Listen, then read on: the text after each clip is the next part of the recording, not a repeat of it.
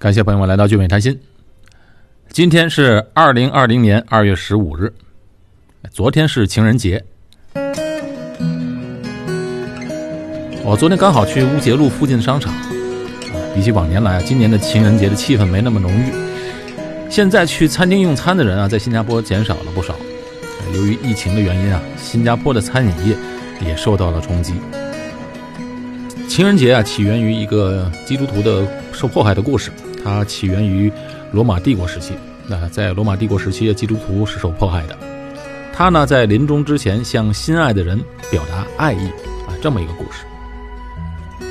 哎，有意思的是啊，在新加坡，呃，和美国，情人节啊，并不专属于成人。幼儿园的小朋友们也都会在这一天庆祝情人节。哎，小朋友们在这一天呢，相互送礼物或者巧克力，表达对小伙伴们的友爱之情。在这个目前的特殊时期，友情、朋友之间的关爱，国民之间的团结一致，显得格外重要。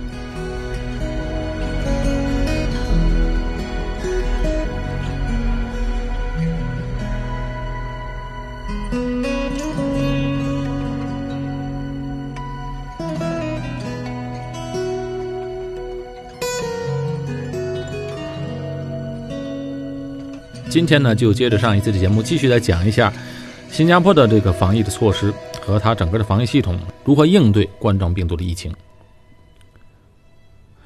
到今天上午为止，新加坡的累计确诊病例为六十七例，大部分人的病是轻症，病情稳定，治愈出院的有十七例，六十七个人确诊，十七个人出院，也就是说有百分之二十五的确诊病例治愈出院。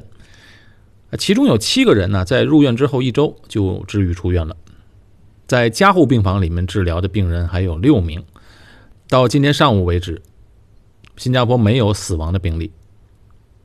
哎，目前在中国以外的地区的死亡病例有两个，一个是在菲律宾，另一个在日本。日本本土现在好像有四十多例。呃，停靠在日本横滨的那艘“钻石公主号”啊。有三千多个乘客，其中有两百多人都被确诊了，啊，现在乘坐游轮成了高风险的旅行了。还有另外一艘游轮啊，叫威士特丹号，它在海上漂了几天了，被起码五个国家拒绝靠岸。但其实啊，它和这个钻石公主号不同，它的船上只有疑似病例，并没有出现确诊病例。最后呢，还是柬埔寨出于人道主义。允许靠岸，啊！柬埔寨首相洪森还特意去港口迎接安慰上下来的游客，哎，和一百多位乘客握手。前一阵儿不是洪森他想去武汉探望那边的留学生嘛？有很多的柬埔寨留学生在武汉上大学，后来就给拦下了，让他转而去了北京。那在新加坡呢？从二月十八日开始，所有出现发烧、咳嗽、喉咙痛等呼吸道感染的病症啊。都应该去公共卫生防范诊所，简称 PHPC 的诊所求诊。这样的诊所有很多，各个区都有。另外一个，现在目前的假消息啊，骗子的电话很多。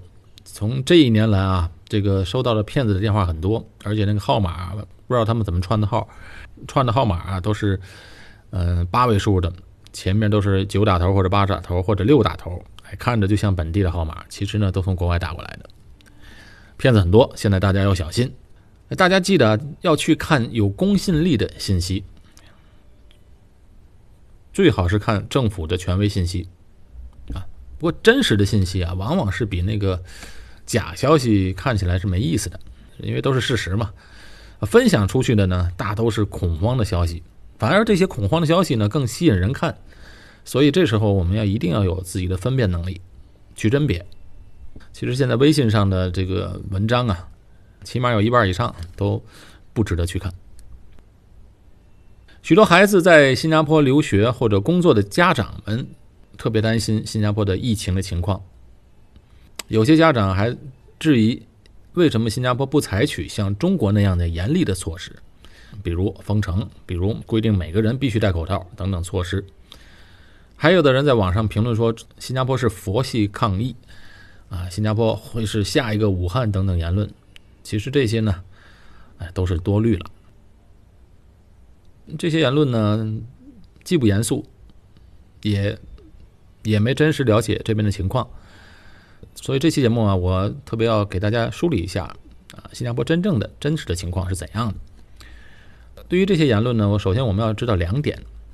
第一点就是，湖北省目前的情况和国内其他城市的情况是不一样的。再有就是，湖北省目前情况、国内其他城市情况、疫情发展的程度和最初对疫情的控制，和其他国家也是不一样的。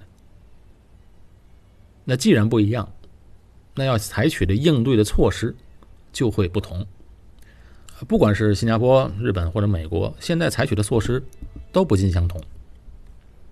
每个国家都要根据自己的情况去采取措施，没有哪个国家会单纯的因为经济利益就不去防范、不采取措施。因为很显然嘛，如果不采取措施，情况如果持续严重的话，对经济的打击更大。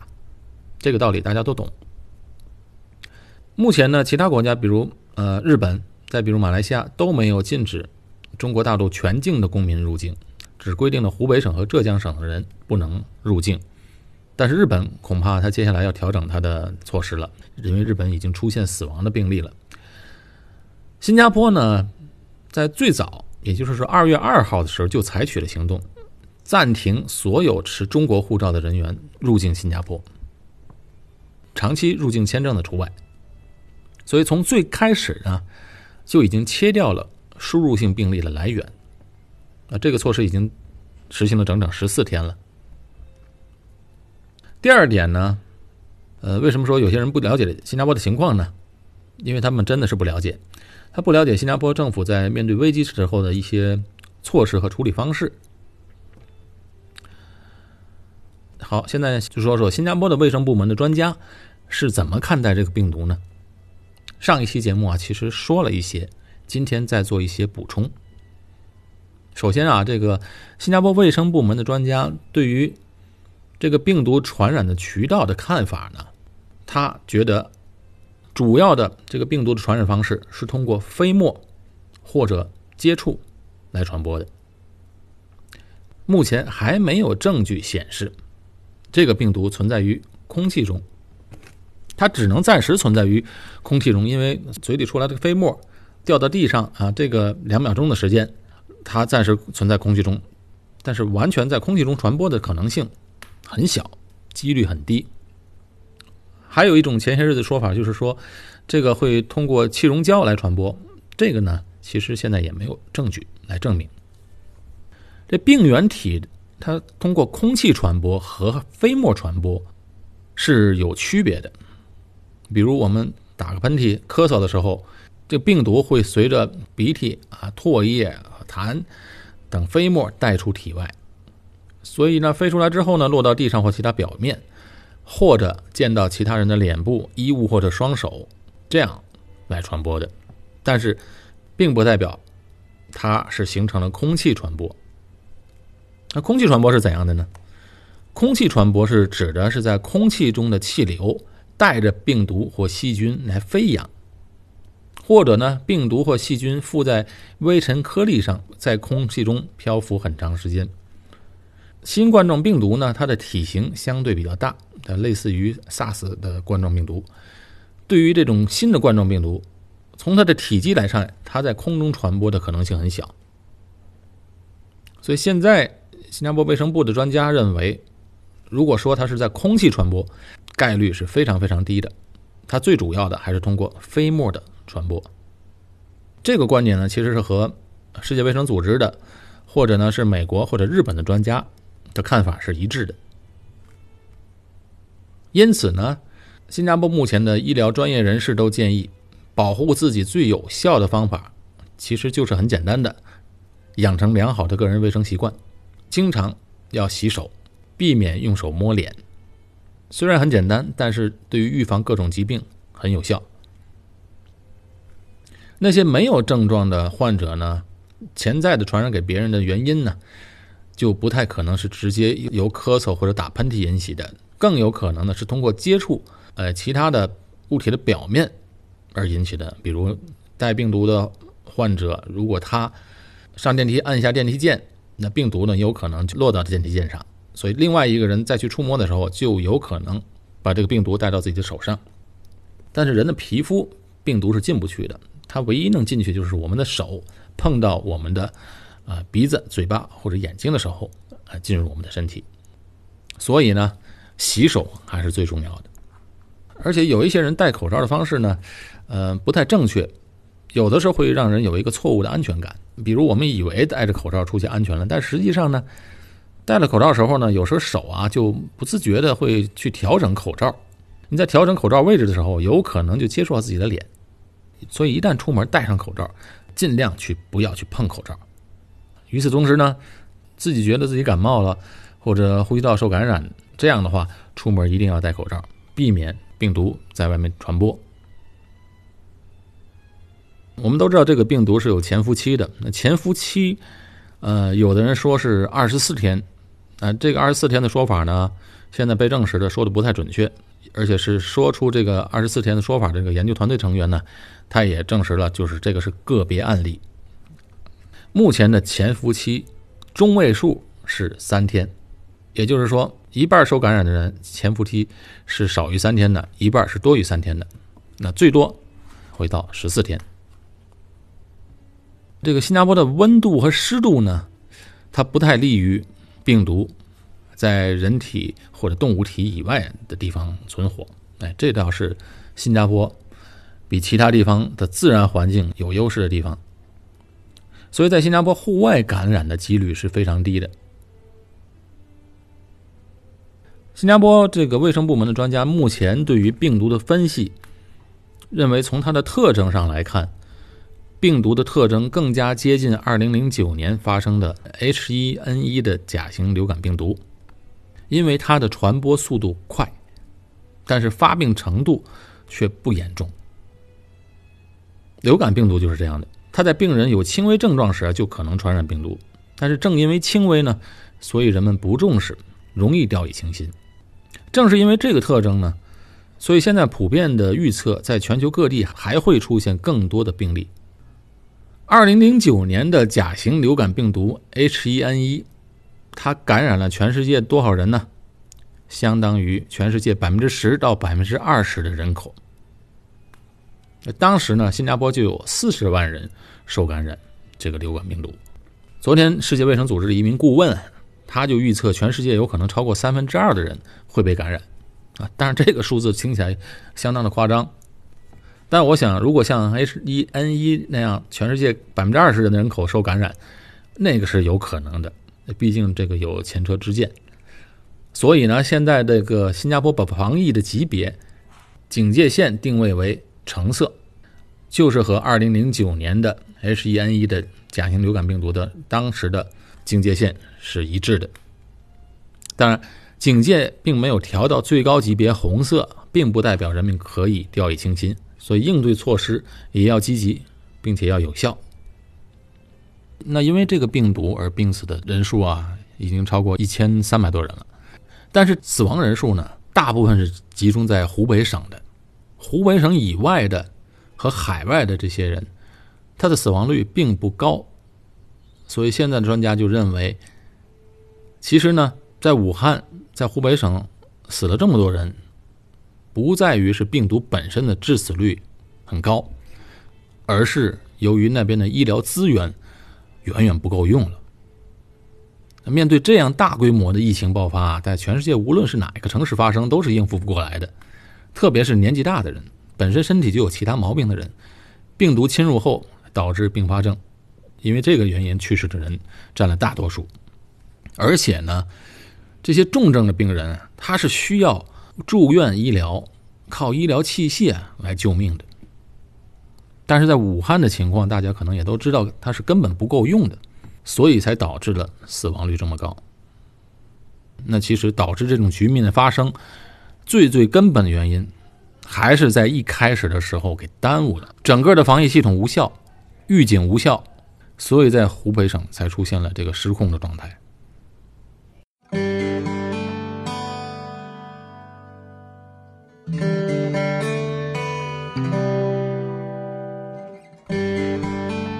那反过来说，新加坡的情况，它由于一开始就采取了隔绝，切断了病毒的源头。再有呢，它也有一套自己的防疫的体系。防疫呢，它不是靠行政命令，它是多年慢慢建立起来的一个系统工程。搭建这个系统工程呢，需要时间的，而且要认真对待，要不断的演练、积累经验，才能够在关键时刻起作用。这就好比啊，我打个比方，就好像救火，这着火救火不能单靠消防员，因为平时的居民楼啊、商业楼的消防预防措施要做好，要时常检查消防器械，各建筑之间的隔绝也要做好，预警机制要有效。更重要的是要给居民和人民普及消防知识，那这就是一个统一的一个大的系统工程。系统工程的搭建是要需要时间的。那新加坡现在的防疫系统呢，它是有效的，所以我们既不能掉以轻心，也不用太过于恐慌，不用太过于担心。早在这个病毒刚开始发生的时候，外界知道了一点消息的时候，新加坡呢其实就采取了一些措施了，比如那时候呢。我有一些警察部队的朋友，还有认识一些护士，他们都收到了通知。那个时期什么时期呢？也就是在武汉的万家宴还没有开始之前，这些关键部门就已经开始调整好人的上下班了，就要改成两班制。护士更加编排好了，第一梯队、第二梯队都已经准备好了，就为了要防疫。两班制呢，两组人不见面，这样就避免了一旦病毒一个团队受到感染。不至于影响整体的工作。这一个多国家的医疗条件好不好，其实并不在于他有多少的名医，有经验的医生当然越多越好。但是看这个整个的医疗系统有没有效呢？是要看每个人得到的医疗资源有多少。当然，每个普通人能得到医疗资源越多越好，越多呢，人们的健康就能得到比较好的保障。那新加坡的医疗系统呢，是全世界最领先的，也是最有效率的。要跟美国比的话，要比美国的医疗系统好的很多了。就拿我们目前的这个情况吧，目前在新加坡的重症病例有六个人，这六个人呢都要在加护病房 ICU 里面治疗。这加重病房 ICU 和负压的隔离病房啊，它并不是说建就能马上建起来。也是需要一个系统工程的，里面的急救的医疗器械和专业的医疗人员都要成比例，而且 ICU 病房的建造成本非常的高。全新加坡目前有多少这样的病房呢？啊，有一千个。那目前的重症病人需要 ICU 的病房的人只有六个，所以就新加坡目前应对这样的疫情，还是有相当足够的医疗资源的。所以在新加坡感染了这个病毒，在医院里能够得到很好的治疗和照顾。加护病房在其他地方的这个数据我没有，但是手头上有台湾的。台湾的医疗的体系，公费医疗也是相当不错的。那他们有多少这样的病房呢？有一千一百个，也就是说，两千三百万人口当中有一千一百个这样的病房。而新加坡呢，五百多万人口有一千个。所以在新加坡，平均每人享受的医疗资源要比台湾多。那在现在目前实行的一些防疫的措施方面呢，我们刚才讲了，从一开始呢，最早的时候，新加坡就已经做好准备了，并且在二月二号的时候就切断了源头输入性感染这个渠道，二月二号就开始堵住了。那现在已经过去十四天了。那接下来呢，新加坡主要重点还是要依靠。基层的医疗体系来加强防御，比如他的家庭医生系统，到公立诊所的诊所，到医院，这样一个分级别的防护体系，它是经过验证有效的系统。所以面对这个疫情呢，同样，所以面对这个疫情的情况呢，还是同2003年非典时期和2009年的甲型流感病毒时期采取的措施是一样的。因为呢，现在呢已经取消了集会和大型的这个活动。目前在去学校的时候啊，在上学的时候啊，每个学生都有一个温度计，每天都要量体温。所有的公共设施呢，办公地点也都要量体温。昨天我去了图书馆借书，进去时啊都要量体温，到办公室也是如此。另外，对新加坡的医护人员的保护力度在加强，现在新研制出来的医护的面罩就更有效的能够保护医生和护士，这些都已经分发给医生护士了。在对抗传染病的传播啊，最有效的还是隔离，所以这隔离呢，大家要重视。在新加坡的隔离措施，它是叫隔离令，所以你听这名字就知道了，它是法律，千万不能忽视，一旦违反就是犯法，那可不是闹着玩的。所以在新加坡，如果接到隔离令，必须要遵守。哎，我的好几位听众啊，现在都在家隔离着呢。有的人联系我说，每个小时都会有电话打过来，简讯发过来，要报告一下自己的位置。啊，现在呢，比非典时期更加容易追踪了，因为有 GPS 的定位，谁也瞒不了。但是有好几个在新加坡工作的人士呢，因为没有认真看待这隔离令，哎，他在隔离期间出去了或者上班去了。已经被处理了，被遣返回国了。而且在新加坡是这样，一旦遣返，永远不能进入新加坡。所以呢，对待新加坡的一些法律法规，一定要严格的遵守。新加坡目前的确诊病例是六十七例，确诊病例高，其实也从侧面印证了这个医疗的追踪系统有效，它在积极的追踪。新加坡政府一向来是高度透明的啊，比起其他国家呢，比如现在印尼，现在竟然没有一例确诊的，它没有零，它听起来就有点可怕，因为国内去印尼旅游的人太多了。当然，这印尼的国土面积大，也没有这个能力，也没有这个资源去监察和追踪。说到这个政府透明啊，我再补充一句，就是。我看到的，新加坡人对新加坡政府的信任呢，这是很特别的。他并不是停留在说说而已。哎，如果你在新加坡居住少于五年，你还很难理解新加坡人和新加坡政府之间的特殊的这种互信的关系。有的人就说：“哎，新加坡人就是听话嘛。”言外之意就是说，新加坡人比较老实，被政府管的严了，所以都特别听话。其实呢，我们也要想想，那新加坡人为什么听话？那每个人都是独立的个体啊，心里都有分辨能力的。特别是新加坡的从小的历史教育，也是培养孩子的独立思考能力。为什么他们听话呢？其实还是源自于信任。比如，我信任谁，我当然会听他的话。我如果不信任他，那他说他的，我做我的。对不对？